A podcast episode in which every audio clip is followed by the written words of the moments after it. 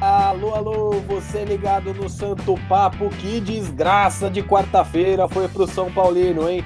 Tomamos uma piaba do Bragantino, mais uma no ano. Que time chato de enfrentar. Bom, hoje, como é óbvio, nós vamos falar sobre a derrota contra o Bragantino, que foi salva talvez por uma derrota do Flamengo, mas tem um porém aí que o Inter tá chegando. Então nós vamos falar sobre tudo isso, sobre a situação do São Paulo no Campeonato Brasileiro, sobre o próximo jogo. Vamos dar uma pincelada também aí nessa troca de diretoria que tá super esquisita aí no São Paulo. Mas antes, eu queria pedir para você se inscrever no nosso canal no YouTube, Santo Papo Futebol Clube. A gente vai voltar com as lives pós-jogo. Também segue a gente aqui no Spotify, o, o Santo Papo Futebol Clube Podcasts. Estamos aqui toda semana fazendo podcast sobre São Paulo para vocês. Segue a gente no Twitter, o arroba Santo Papo Fute. Eu sou o Daniel Camargo, estou aqui com meus amigos Joacir e Hugo, toda semana falando sobre São Paulo. E aí, Joacir, derrotinha chata, hein, essa do São Paulo? Fala, Daniel, amigos, Hugo, espero que todos estejam bem. Se cuidando, porque, velho, se cuidem, cara, se cuidem, se cuidem. 1.800 esportes em um dia não é para pouco, não é pouca coisa, né? Vamos cuidar aí, tá acabando, vacina tá aí, 78% de eficácia. Tá chegando, tá chegando. E derrotinha chata? Cara, é uma humilhação. Não foi derrotinha chata, isso daí foi uma vergonha catastrófica aí, que, pelo amor de Deus, o, é, sorte que o Bragantino aí foi conivente aí com a gente para a vergonha não ser maior, né? Também o senhor Tomás Coelho também é, chuta mal, Volpe catou bem, porque assim, se tivesse virado o primeiro tempo com 7, 8, não seria nenhum, nenhuma surpresa. Foi uma atuação, assim, patética do São Paulo. Patética mesmo, assim, quando a gente achava que os jogos, sei lá, contra a LDU ou contra o River, né, fora de casa, tinham sido o fundo do poço, vem essa partida que mostra que pode chegar ainda pior, né? É terrível, terrível. Só é isso que eu tenho a dizer, só. É, foi uma coisa vexaminosa. Nem, foi, foi nível 7 a 1 Brasil e Alemanha, né?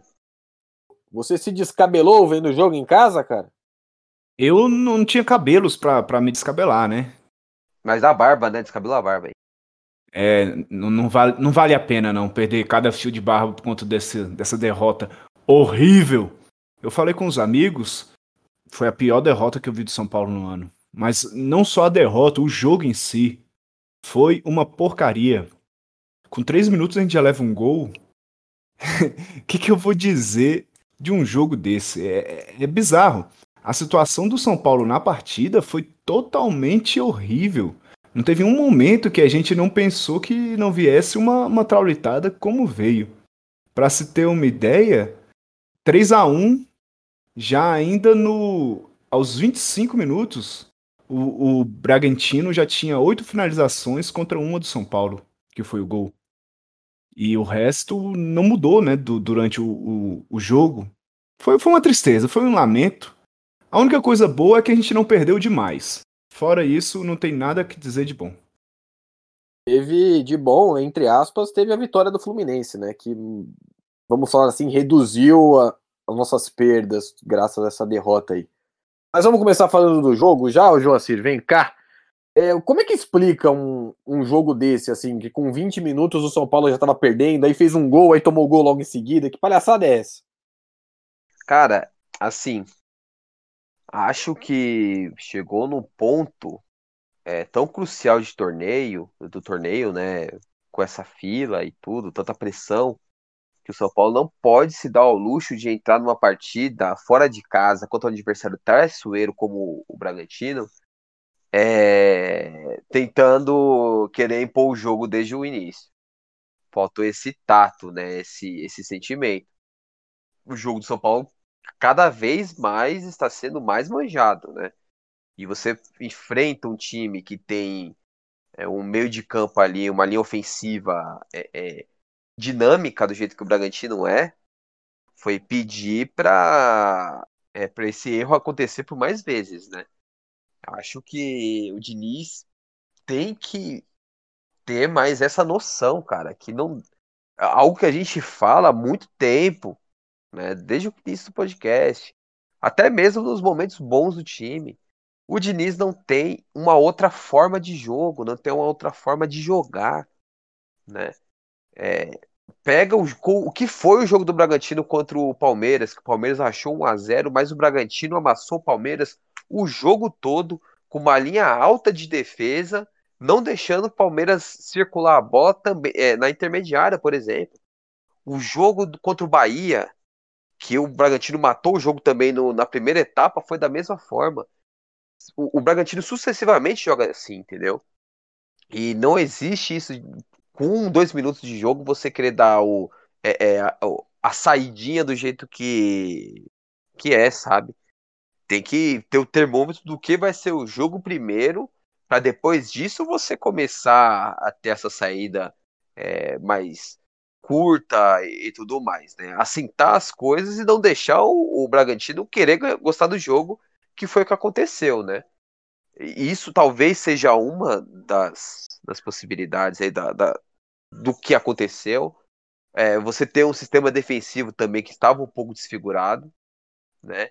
Com o Igor Vinícius péssimo, cada jogo pior. Não tem condições do Igor Vinícius ser titular. Assim, ele tá muito mal. Ele tá prejudicando muito. É, ainda não entendo por que, por exemplo, você tem um Caio afastado e você não entrega, é, é não reintegra esse jogador para treinar com o elenco, para ser esse step de emergência caso necessário. É, teve a questão do atraso do Arboleda, né, que a gente pode falar é, mais à frente. O posicionamento dos volantes, né, que estavam muito soltos, né? Me pareceu que o Daniel Alves ficou como primeiro volante, o Tietchan como um cara mais de chegada, tanto que fez o gol. Mas no frigir dos ovos, nenhum nem outro é, é, é, ficou na contenção ali, né? Então, é, cada contra-ataque, o, o, o, não só contra-ataque, ataque ou contra-ataque, com três passes, o Bragantino chegava no gol com perigo, sabe? É, emulou os piores momentos é, da volta ali do, do futebol ali pela pandemia, né? Então, assim, foi uma série de coisas. Aí, soma aí só um time desconexo, um time sem brilho, sem vontade, sabe? Muito estranha, muito estranho essa situação. Aquele alerta que a gente tinha frisado no episódio passado sobre a forma que o time perdeu contra o Grêmio, ele entra numa fase ainda mais crítica. Se era algo como amarelo, né, um alerta amarelo, hoje já fica ali um alerta mais vermelho, talvez, que o time apresentou esse futebol sem, sem nada, sem nada. Não é possível que só a falta do Luan é, é, e do Arboleda proporcione uma coisa dessa, sabe? Um time tão entregue defensivamente do jeito que foi. E aquilo, agora tem que ganhar do Santos, traz consigo ali uma pressão desnecessária, tem que ganhar do Santos, e não só ganhar do Santos, mas como jogar bem e convencer. Se ganha do Santos sem amostras ali de melhoria ou passando perrengue e tal, a tendência é a moral cada vez é, cair mais e a pressão chegar num limite ali que eu não sei se Fernando Diniz, que é um técnico que não tem títulos, não tem nome, não tem estofo, é capaz de segurar uma potencial crise ali dentro do elenco. Eu acho que eu nem tô ligando mais para convencer, viu? Eu vejo o campeonato na reta final, acho que qualquer ponto aí de vitória, qualquer três pontos aí vão estar tá ajudando, ajudando na, na recuperação dessa moral, viu, Joacir? Você não acha? Não, mas assim, mas por exemplo, se o São Paulo ganha é, é, jogando mal pra caramba, é, é, sem contra um Santos que vai vir um Santos depenado, mostra que a tendência de queda desse time será explícita, sabe? Então, aquela confiança que a gente tinha, que eu tenho, por exemplo, que seis vitórias garante o título, se o time joga mal e não apresenta nada de concreto, tende a, a, ao torcedor pensar que o título vai ser perdido porque os outros times podem chegar e engolir. Como, por exemplo, o Inter, que vem aí de seis é, é, jogos sem perder, não joga futebol brilhante, mas a tendência deles é ter uma consistência. Então, jogar bem que eu falo é nesse sentido de ser consistente, de mostrar, de não tomar gol. São Paulo tem que entrar no domingo sem tomar gol. Olha, eu tomei quatro gols da forma que foi, aquele, aquela vergonha. Hoje a gente vai entrar, a gente não vai tomar gol, a gente vai jogar sério, a gente vai chegar, meter dois gols lá e fazer uma partida para dominar, entendeu? Por exemplo, como foi contra o esporte. Tem que ser dessa forma. É, eu acho que qualquer coisa é, é, que fuja desse script mostra, é, é, vai dar um sentimento de temor de que não vai dar entendeu? Que é o que é, assola aí boa parte da torcida do São Paulo ontem e hoje, né? Hoje que está gravando na sexta-feira, né? Não, não, eu concordo. É, ganhar jogando mal vai deixar o São Paulo com um sinal de alerta enorme, né? O torcedor já tem trauma e com certeza o que se espera do jogo contra o Santos, né? Já adiantando um pouco o assunto, uma vitória tranquila, né? O Santos vem todo depenado, molecada jogando, tem Libertadores para jogar, o resultado não, não fez o resultado na Argentina. Então, eu acredito que se espere um, um resultado fácil até para o São Paulo. De tudo diferente disso, vai ser muito passível de críticas. Agora, Hugo, já aproveitando esse gancho aí que o Joacir disse sobre levar gols, com a volta do Luan e do Arboleda, você acha que isso dá uma melhorada, a tendência é melhorar um pouco? isso não, não é muito certo da gente afirmar, né? Porque se a gente for analisar os gols que o São Paulo tem tomado, a maioria, ou sei lá, digamos metade desses gols, não é exclusivamente por falha do, desses dois jogadores, ou por falta desses dois jogadores. Tem também, como no caso do Diego, que ele entrega aquele, aquele gol lá em que ele tenta driblar o caldinho, leva um, um chega para lá, a enfiada ocorre e o, o, outro jogador sai na cara do goleiro. Beleza, tem esses gols, tem erros do, do Bruno Alves, por exemplo, tem a falta de acompanhamento do, do Daniel Alves, nesse mesmo gol em que o Diego entrega. Mas a gente tem que analisar também como é que é a recuperação pós-perda da bola desse time do São Paulo o primeiro ou o segundo gol, não, não vou lembrar agora qual é exatamente, em que o Diego Costa ele vai dar o bote no Claudinho na intermediária de ataque.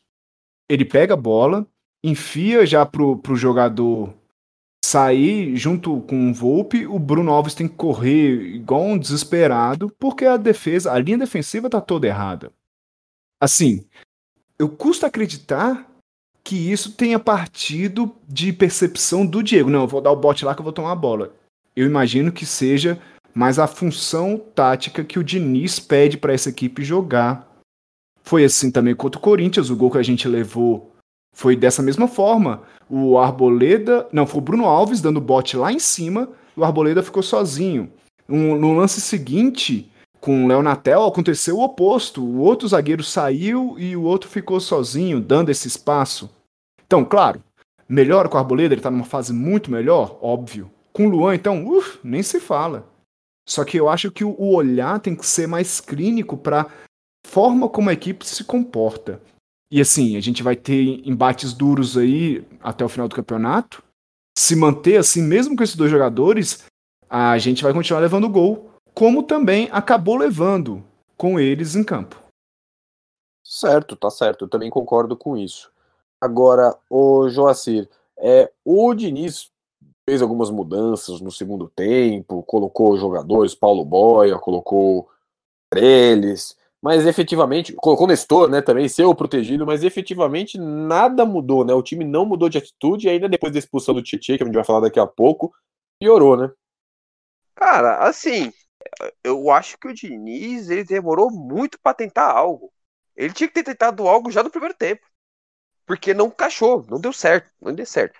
Se eu tô vendo daquele jeito, que meu time tá uma avenida, eu tomei três gols em 20 minutos, e eu tô vendo que por dentro os caras estão passando do jeito que querem, não é possível que eu vejo aquilo e vou deixar continuar daquela forma, né?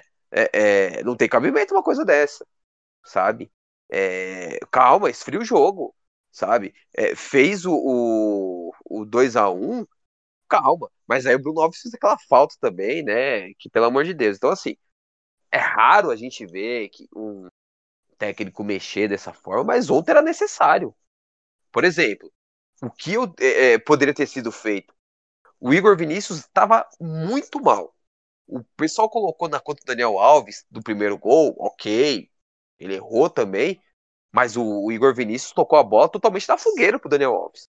Ele estava errando passe besta e decisões erradas e tudo. O que eu teria feito? É óbvio, é difícil falar não, tal. Meu, eu tiro o Igor Vinícius, eu coloco um cara na zaga, entendeu? O Arboleda não tá lá? Coloca o Arboleda. O Léo não tá lá? Coloca o Léo e faço um esquema de três zagueiros com o Diego, com o Diego um pouquinho mais avançado ali como líbero. Se meu time tá uma, uma avenida ali pelo meio, se tá uma peneira, eu faço isso. Ou eu tiro, por exemplo, o Vitor Bueno pra, pra. Ou o Bueno, ou o Igor Gomes, que também não tava bem, para colocar um cara mais atrás, justamente para proteger um pouco. Porque tem momentos que você precisa dar um passo atrás, mesmo é, perdendo a partida, sabe? E o, o, o Diniz esperou o time jogar o primeiro tempo todo dessa forma, sabe? É, com é, esse abismo que tinha ali da linha entre a zaga e o meio de campo, com o buraco que tinha, a falta de preenchimento só com o Daniel Alves, é, é, que já não é um exímio é, é, marcador ali, sabe? Então, assim, é, faltou essa, essa ousadia, né? Algo que outros técnicos entram e já veem que não percebem, já mexe no primeiro tempo e consegue pelo menos fazer com que o time estruture, né? Então eu acho que faltou esse tino para ele também, tal. É, das mexidas, não tinha mais o que fazer, cara. É, 4 a 1 era um jogo que era imaginável você pensar que um time que jogou do jeito que jogou no primeiro tempo entraria, comeria a bola ali e chegaria ao empate, sabe? É, não sei nem o que falar sobre as mexidas. Talvez ali é, é, ele ter colocado os caras para jogar e os caras que, que não vêm jogando, seja para dar mais movimento, para o cara jogar, se mostrar um pouco, não sei. Não sei o que se passou na cabeça dele, porque não tinha muito o que ser feito. Eu acho até que o time deu uma melhoradinha leve, mas também muito por conta porque o Bragantino já tinha feito o resultado, porque quando forçou um pouco chegava à frente. Tanto é que o Volpe fez três defesas providenciais ali no, no começo do segundo tempo. o mais bizarro é que com a expulsão do Tietchan o time melhorou. Como isso? Não sei. Não sei se é porque o time ficou mais compacto, enfim. E essa, é, essa forma do time mais compacto serve de exemplo ali pro Diniz, cara. Que não é todo jogo que você precisa jogar lá em cima. Vamos lembrar, um dos melhores jogos do São Paulo do Diniz foi contra o Flamengo com o São Paulo jogando com uma linha um pouco mais recuada, esperando um pouco mais. Então, é, é, falta isso, né? Falta isso de fato, né? O Arnaldo Ribeiro com o Tirone, né, comentaram na live pós-jogo do canal deles que precisava de mais uma interferência externa por todo o contexto aí da discussão com o Diniz com o Tietê, é, com a forma que o time jogou. E eu concordo, o que só mostra que o Diniz não é um técnico preparado ainda. É um técnico que está sofrendo mais do que o elenco com essa pressão. Dá para ver que ele está com nervos ali à, à, flor da pele. Quem sabe, né, com esse toque do Murici, em conversar com o elenco, em dar uns toques pro Diniz do que ser feito, o time não volta aos trilhos novamente, né? É, vamos ver, vamos ver. Eu me estendi um pouco porque é muito complexo, é muito complexo assim, tem muita, muitas vertentes, muitas coisas que a gente fala há algum tempo de rodar o time mais, rodar mais o elenco, dar minutos para outros jogadores, porque você colocando só o, é, é Pablo, Tietchan e Vitor Bueno em todo jogo, todo jogo, todo jogo, todo jogo, é, é, vai chegar uma hora que vai pensar dos outros jogadores, eles vão estar num ritmo abaixo, sabe? E isso era uma pedra conta, é, cantada há algum tempo. E infelizmente essa, é, é, esse contexto aí, esse, esse problema se deu logo agora na reta final de brasileiro, né? É isso. o, o, o Hugo complementa aí que eu já falei muito. Não, o meu complemento não é nem bem isso, sim, necessariamente. Eu tenho só que concordar com tudo que você falou. As alterações, no momento em que ocorreram, iam, iam surtir qual efeito, cara? Iam fazer o quê? O time já tava perdendo de 4 a 1 dando um chute a gol, a moral lá embaixo. Teve a discussão com o Tietê. Tinha tudo, tudo errado, cara. Tudo, tudo errado. E ele volta no intervalo e coloca o boia. Eu vou esperar o quê de uma alteração dessa? Não vou esperar que o time não faça nenhum gol. Você falou bastante coisa aí, eu vou tentar pensar algumas delas para a gente tentar ilustrar melhor. É, a forma do Diniz jogar, que foi trazida por você, é tão manjada que logo no primeiro gol a gente pôde ver como que o Barbieri, veja bem, o Barbieri conseguiu anular a equipe do São Paulo. No primeiro gol, o Igor, o Igor Vinícius está com a bola, acho que é o Coelho que está marcando ali o passe dele. O Claudinho fecha um, um passe ali na área, se fosse para o Diego. O próprio Coelho já fecha na lateral ali, impedindo o passe para o Igor Gomes. E quando o Igor Vinícius toca para o único que tem, que é o Daniel Alves, já está chegando um outro volante lá em cima dele para pressionar. Tanto é que o passe. E aí eu, a única coisa que eu discordo, o passe não foi ruim.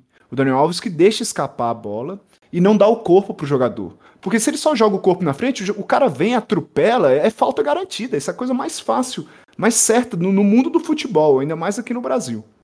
Ele deixa a bola escapar, o jogador que já vem lotado leva e daí sai o gol.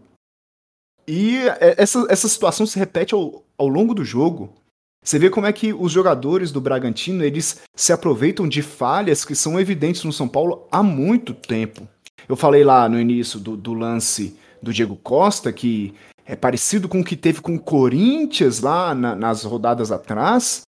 O Bragantino aproveitou todos esses espaços que o São Paulo dava. Toda vez que ele recuperava a bola, já vinha um atacante se enfiando no espaço que o zagueiro deixa. Volpe salvou duas ou três bolas de gol também, da mesma forma. Então, o São Paulo tem que deixar de ser previsível. E aí, agora falando sobre as alterações, ao invés do Boia, seria muito melhor se a gente já tivesse vendo o Galeano jogar mais tempo, ele seria uma opção muito melhor.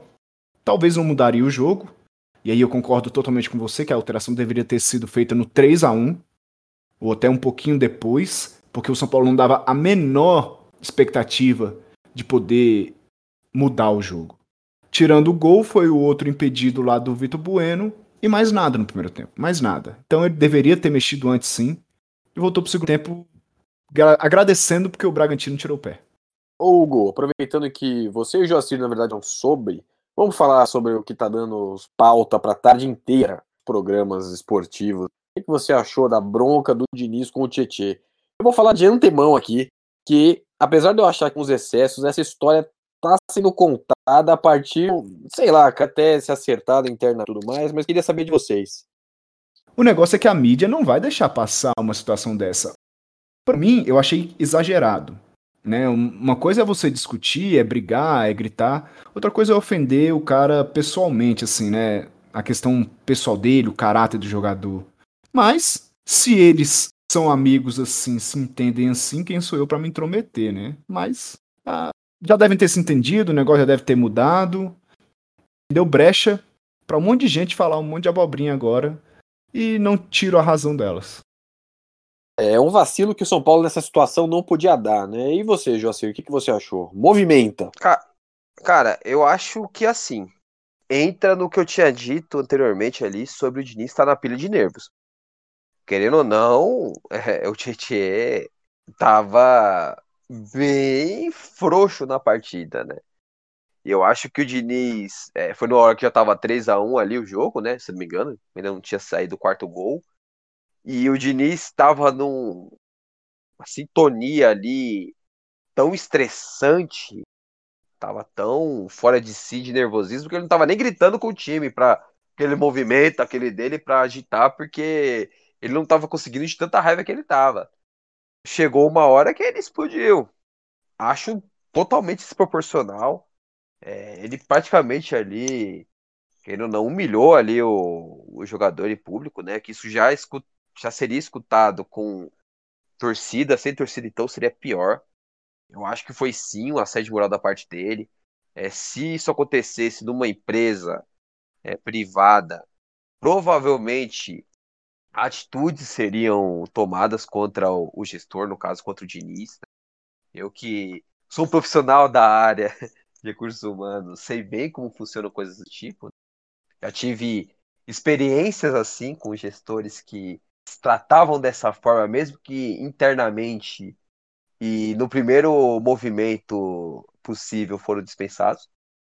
Então, assim, foi grave, cara. Foi grave. A gente viu que depois disso o Tietchan foi de mal a pior e depois o cara entrou numa pilha de nervos que foi expulso numa jogada totalmente infantil e inútil, né?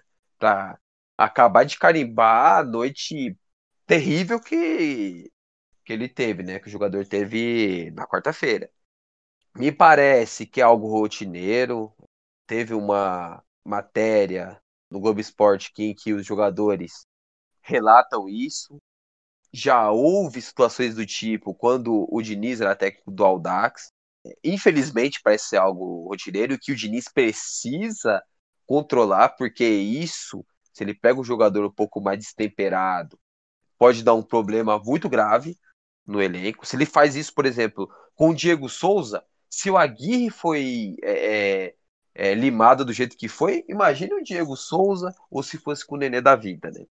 E o importante é, foi tratado eternamente, tá tudo ok, ele tem que vir a público e dar uma explicação. Não é simplesmente, não, tal foi tratado, blá blá blá, não. Eu acho que tem que dar uma explicação sim, porque fez o GT passar uma vergonha em público, né? Eu acho que ele tem que se retratar sim. Só colaborando, porque tem muita gente aí que nos ouve vai falar, ah, mimimi, ah, futebol raiz, é não sei o quê. Cara, é, é, eu acho que criaram até um fantoche sobre esse tal de futebol raiz. Porque se fosse na época que eles acham que é raiz, o jogador não ia aceitar ouvir isso, não. Ele ia partir pra cima do técnico e quebrar a cara dele.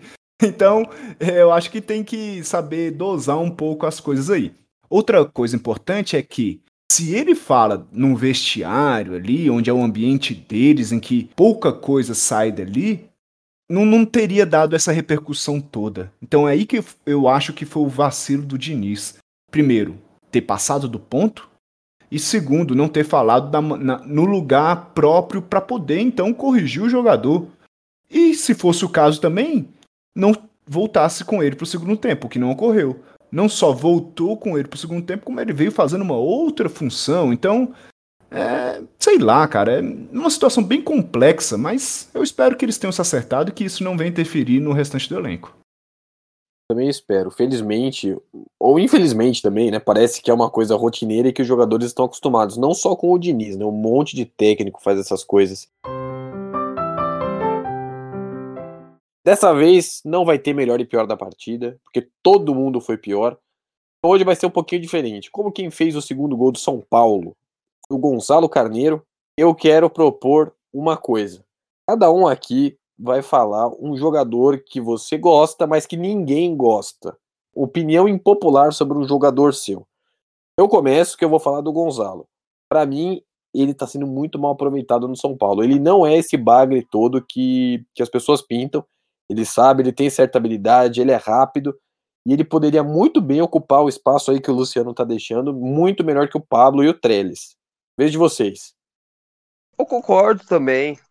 Eu concordo. É, vamos lembrar lá, na estreia do Luciano, o Gonçalo deu a casquinha e o Luciano fez o gol.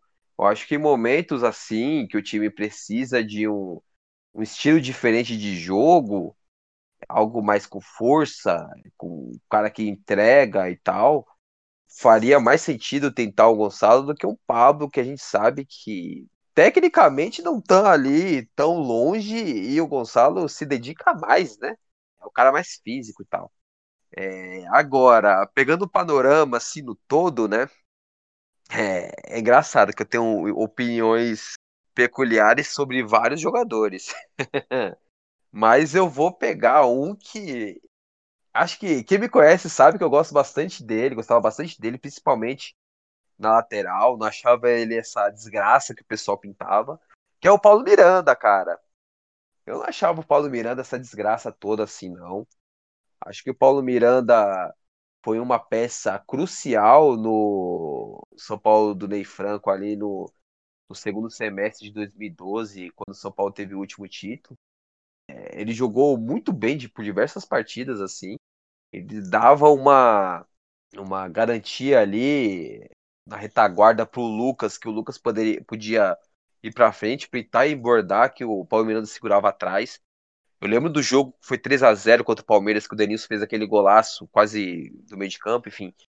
Que o Palmeiras jogou muito. O Palmeiras jogou demais aquela partida. Ele anulou completamente. Ok, o time do Palmeiras era muito ruim. Mas ele anulou é, assim, qualquer tipo de possibilidade de jogo do Palmeiras. Ele jogou bastante, assim, muito mesmo. Contra, como zagueiro, ele é, é para ser banco ali, ele é mediano, talvez com é, outro zagueiro bom do lado, ele rendesse. Eu lembro que teve uma partida contra o Atlético Mineiro pela Libertadores, que ele jogou como zagueiro pela esquerda, ele foi bem. Acho que foi ele com ele e o Tolói. Ele foi bem. E ele ficou muito rotulado como fraco e tudo por causa do Neymar. Mas, meu, é o Neymar, né, cara? Que jogador que é, na época conseguia sobressair contra o Neymar, né? Eram pouquíssimos. Eu gosto, gostava do Paulo Miranda e não achava essa desgraça aí que todo mundo acha. E o seu Hugo, qual a sua opinião impopular sobre algum jogador do São Paulo? O cara que você gosta que ninguém gosta. Cara, a minha opinião impopular não é tão impopular assim. Talvez o impopular seja que eu não gosto de quase ninguém, tá? Eu tô numa fase assim que poucas coisas já me, me satisfazem dentro do futebol. Eu tô bem chato. Mas assim, tem dois jogadores que eu consegui puxar aqui de 2010 para cá, mais ou menos. O primeiro é o Rodrigo Caio. Eu até concordo que a, a fase final dele aqui no São Paulo não era boa, mas nem de longe era a razão de todos os problemas da equipe. E ficou, infelizmente, muito queimado por conta daquele lance com o Jô. E mudou muito ou mudou de vez a situação dele no São Paulo. O segundo é um outro zagueiro também, o Luiz Eduardo, mas que não é o Série D, é aquele que é da base do São Paulo, que até hoje eu sustento que ele viraria um bom jogador. Não sabemos a razão, ele saiu do São Paulo, foi mandado embora e tal, não, não teve vida longa no time, é, não era querido por muitos e a fase do time também não ajudava, a galera não tinha muita é, esperança ou paciência com ele, mas ele era um bom jogador. Eu via nele um bom jogador. E são esses dois aí, basicamente esses dois. O resto eu tenho um pouco apreço por muitos jogadores aí. Verdade, nem lembrava desse Luiz Eduardo. Que fim levou? Olha aí, um bom tópico para podcast quando a gente não tiver assunto, né? Esse, que fim levou esses jogadores da base, jogadores que a gente mais gosta? Tem assunto que não falta, né, Joacir? É, o Luiz Eduardo, acho que ele foi emprestado para o time do interior, depois ele não foi aproveitado. É, o Luiz Eduardo, na época, ele ficou muito rotulado no aquele 5 a 0 lá contra o Corinthians, que o Carpegiani colocou ele para jogar de lateral esquerdo. A partida dele foi bem lastimável. Mas eu não achava ele é, ruim também, não. É o que pega é. O cara tá, tem a, o azar assim de estar tá no momento errado na hora errada, sabe? É, se você comparar ele ao Lucão, o Luiz Eduardo tinha muito mais recursos e mais possibilidades aí de, de crescimento, né? Eu pego o exemplo dele, o exemplo do Natan, que era do Palmeiras, né? O zagueiro lá do, do Palmeiras, que ele ajudou o Palmeiras a não cair e depois veio a época aí da Crefisa e tal, e ele foi escanteado. E hoje, ele, acho que hoje não, faz, sei lá, ano retrasado ele estava na segunda divisão da Suíça e hoje em dia eu não faço a mínima ideia que fim ele levou, né? Já que a gente já foi longe aí no, no tema, né? O Luiz Eduardo ele foi emprestado para o Náutico, para o Comercial, para o Boa Esporte, para o Rio Claro, para o Juventude. Depois foi transferido, ou já sem contrato, para o Gil Vicente, jogou na Portuguesa, no Luverdense foi a última vez que ele foi visto. E eu, desde então tem plaquinhas de procura-se por aí, porque ninguém sabe o paradeiro dele. Encontrei! Encontrei. Em 2020 ele atuou pelo Voto Poranguense e encerrou o ano jogando pelo Água Santa. Fez um total de zero jogos, então talvez nem seja mesmo contratado. Mas no, nas informações aqui na internet ele tá lá. Vamos dar uma sequência aqui que a gente já passou do foco várias vezes. Falando agora um pouquinho sobre a política do São Paulo. É, o Casares assumiu, estão tendo alguns posts esquisitos, né? Sobre reformulação, demissão de funcionários. Demitiram o pessoal da comunicação do São Paulo, que, na minha opinião, acredito que na de vocês também, é uma da galera aí que melhor fazia o trabalho dentro do clube. É, o que, que vocês têm a falar sobre isso? Vocês acham que isso pode interferir no campo? Ah, cara, o, o X da questão aí é que o Casares quer cantar de pavão demais, né, velho? Ele tá querendo se, sei lá, se mostrar demais em um momento que não. A gente criticou muito o Leco é, nesses últimos tempos, mas uma coisa positiva foi ele se esconder. foi ele se esconder que essas polêmicas é, é, meio que sumiram um pouco. Quando o Leco se mostrava tanto, quando ele era esse pavãozão aí, o, time só tinha é, é, problemas, né? 2018 foi dessa forma. O time tava bem com a guia, ele começou a, a, querer se aparecer e foi do jeito que foi. E assim, é, não tem necessidade de querer uma reformulação total por agora. Pô, espera. Falta um mês e meio aí para acabar o, a temporada. Pô, deixa pra fazer isso depois. Comunicação do São Paulo é, é, tem vídeos aí muito interessantes de pós-jogo é, das contratações, é, a do Ranfran, do Bom Dia Tricolor, por exemplo, é algo que um meme que viralizou e com certeza aí vai ser relembrado aí por muitos e muitos anos, né? O trabalho do Palenzuela era muito bom é, como diretor. O Fernando Faro também, que tinha um ênfase mais a parte do basquete, então é, eram boas informações sobre o basquete, sobre os vídeos também, tudo mais, né? Então, não vejo motivos para fazer tudo isso agora. Eu acho que isso só joga mais refletores, né, pro, pro São Paulo, pro presidente que quer fazer aparecer e tal, e trazer uma pressão maior, né, porque ele fala que o time vai fazer isso, vai fazer aquilo, vai fazer acontecer, enfim, joga essa responsabilidade para esse é, elenco atual e pro Fernando Diniz, né, então assim, receoso esse início aí de, gestão Casares, que era algo que a gente já suspeitava. É, não sei não, viu? Todo político é algo temeroso da gente comentar, né? E especialmente ter expectativas. Ao, ao passo que dos jogadores poucos também me atraem, político então e concorrente à presidência do São Paulo, menos ainda. Então eu já fico com dois ou até três, quatro, cinco, seis pés atrás com as decisões do Casares. E pior ainda se fosse o outro candidato, né? O outro que fosse eleito, enfim. A situação estava complicada. Mas nesse afã dele querer mostrar serviço tão logo, ele não se dá conta de que a temporada ainda não acabou. Ele tá achando que, que ele tá lá na, na época antiga, lá em que a, a temporada acabava em dezembro, em janeiro já era outra, não é assim. Então ele está querendo fazer demais e vai acabar se excedendo, como é o caso dessa comunicação. E que, por incrível que pareça, conseguia fazer o torcedor ser ligado no clube, mesmo o time não ajudando, mesmo o próprio clube não ajudando o torcedor a ter esse vínculo. E aí a gente tem toda a questão da comunicação, dos vídeos, até mesmo dos memes, a, a, repercussão de treino, de comentário lá dentro, coisas que eram bacanas e que hoje em dia isso gera engajamento, isso chama a atenção de um público muito maior e que mantém o São Paulo ali sendo notícia, mesmo que seja para rir, mesmo que seja para ser coisa interessante ou não. Vamos ver como é que vai ser daí para frente, né? Eu acho que nessa desculpa de corte de gastos pode ser feito também muita bobagem.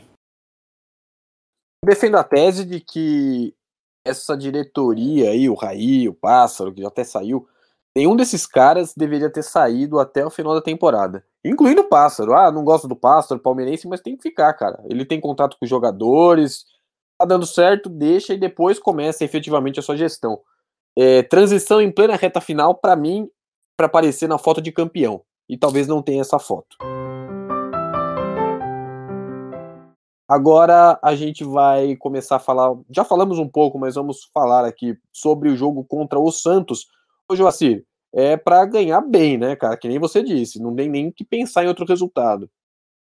É, tem que ganhar, que vai pegar um Santos focado no, no Boca. É, a gente não sabe como é que vai ficar, né? Mas por hora focado no Boca, né? Tem a questão aí que o, o John e outros jogadores já estavam com Covid na, na partida lá é, na La Bombonera e depois do daquela coisa que assim, não tenho nem palavras, aquela tosquice que foi no amistoso, né? Que é, é, de fim de ano lá na Vila Belmiro, né? Mas enfim, tem que jogar, tem que jogar, tem que ganhar, porque assim, é, ao meu ver, é, não sei se eu tô sendo muito louco tal, mas me parece que o Inter vem despontando aí como o time que de fato pode incomodar o São Paulo, cara, porque é, é, Flamengo e Atlético Mineiro não engrenaram aí é, seis jogos sem perder do jeito que o Inter engrenou, né? Sendo quatro vitórias em seguida. Querendo ou não, o Inter pega dois jogos viáveis, Goiás e Fortaleza em casa, antes de enfrentar o São Paulo. O São Paulo pega Santos e Atlético Paranaense fora. Então, assim, se o São Paulo não, não, não dá a volta por cima logo e pega um confronto direto com pontuação, sei lá, 56 a, para o Inter e 59 para o São Paulo, é um risco muito grande. Tem que ganhar para ontem apresentar melhoria. Não pode tomar gol. São Paulo não pode tomar gol no domingo. Principalmente para o Santos, que provavelmente vai ser 100% reserva. Não pode tomar gol. Para tentar adquirir aí uma força, porque vai pegar um Atlético Paranaense na, na, no meio da semana que vem o Atlético Paranaense que vem numa ascensão também, faz um segundo turno melhor que o do São Paulo e que, historicamente, leva a melhor de partidas contra o São Paulo, né? Desde sempre, lá na Arena da Baixada. Saiu, caiu o tabu graças a, ao amigo de Daniel, Felipe Araruna. Mas a tendência é ser um jogo bem amarrado e trazer um ponto de lá é vitória, é lucro. Então, assim, não pode sequer cogitar ou pensar em perder pontos na, no domingo, né? Você, Hugo, menos de 3 a 0 você não comemora? Na situação que a gente tá, eu comemoro até meio a zero com um gol contra. É, eu também. Eu vou discordar ligeiramente dessa questão de convencer com a vitória. Para mim, o São Paulo tem que ganhar. Ganhar e aí envolve também a confiança, né? Voltar a ter três pontos e pensar à frente. Já, a gente já passou por uma eliminação e a derrota talvez de pior desempenho no ano. Então acho que tem que recomeçar. Ganha, Não, só... pensa no outro e aí dá para até exigir uma, uma consistência maior. Eu acho que o, prim, o primordial é voltar a ganhar para tentar dar uma estancada ali no sangue, na ferida e aí a gente tenta ir consistente e pensando nas rodadas seguintes. Ó, só para reiterar, não é chegar a golear. Não é isso que eu tô falando. É algo que eu falei no início do, do episódio também. É chegar, jogar bem e convencer. Eu até não é ser, por exemplo, que nem foi contra o Atlético Mineiro. Se for, ótimo. Chegar, atropelar, ser mandar do começo ao fim, beleza. Mas ser o que foi contra o esporte o São Paulo dominou, o São Paulo criou N chances, foi 1 a 0 mas poderia ter sido 4 ou 5 tranquilamente, e foi lá e ganhou, ok. É, é, tem esse jogo, tem um jogo seguro, tem uma partida segura. O convencer que eu falo é nesse sentido, entendeu? Convencer que as coisas estão sob controle. Não é, não, não, não tá é, é, em uma situação que as coisas é, é, estão fugindo e que o título vai é, fugir aí, vai bater um vento e, e tchau, entendeu? É nesse sentido. Deixa Não, bem claro. E, e, até melhor que, que fosse assim. Eu tô dizendo que eu já me contento com pouco, tá? Eu, como um São Paulino já ferido há anos, eu me contento com pouco mesmo. Se ganhar, para mim, já, já é um passo a mais dado, e aí faltariam cinco vitórias. Só pra é, contextualizar aquela situação que você falou do Inter, para mim ainda não é o, o maior candidato é, sobre a questão do, dele ter passado seis rodadas sem perder, o Flamengo conseguiu isso também, até perder para o Fluminense.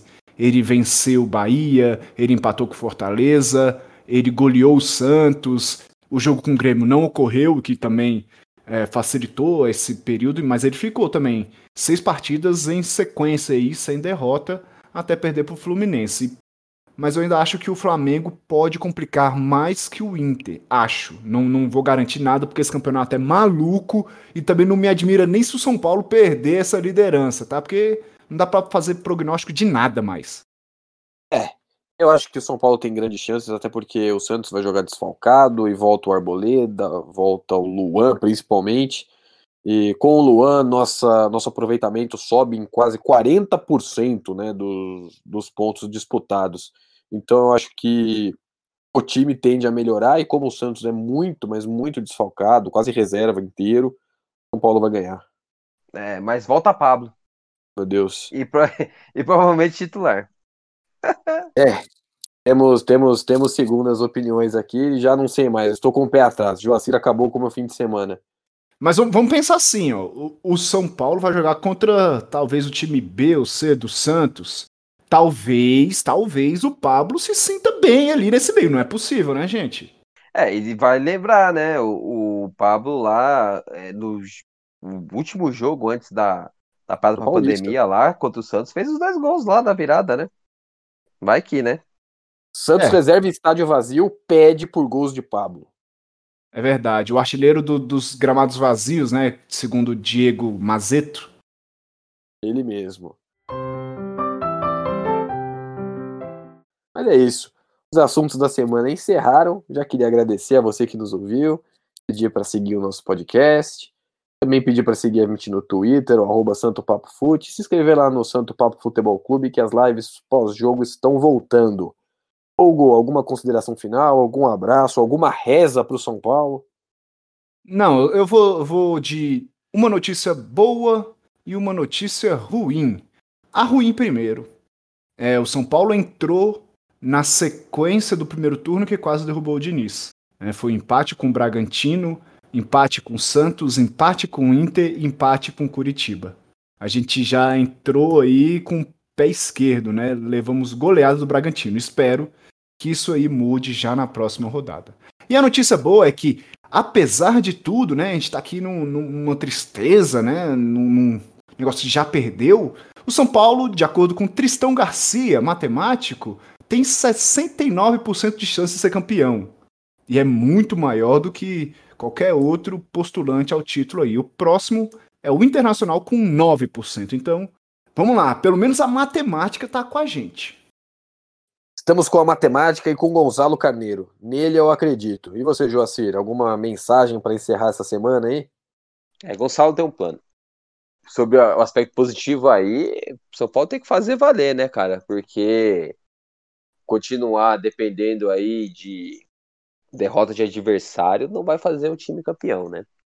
É, só para finalizar aí, né?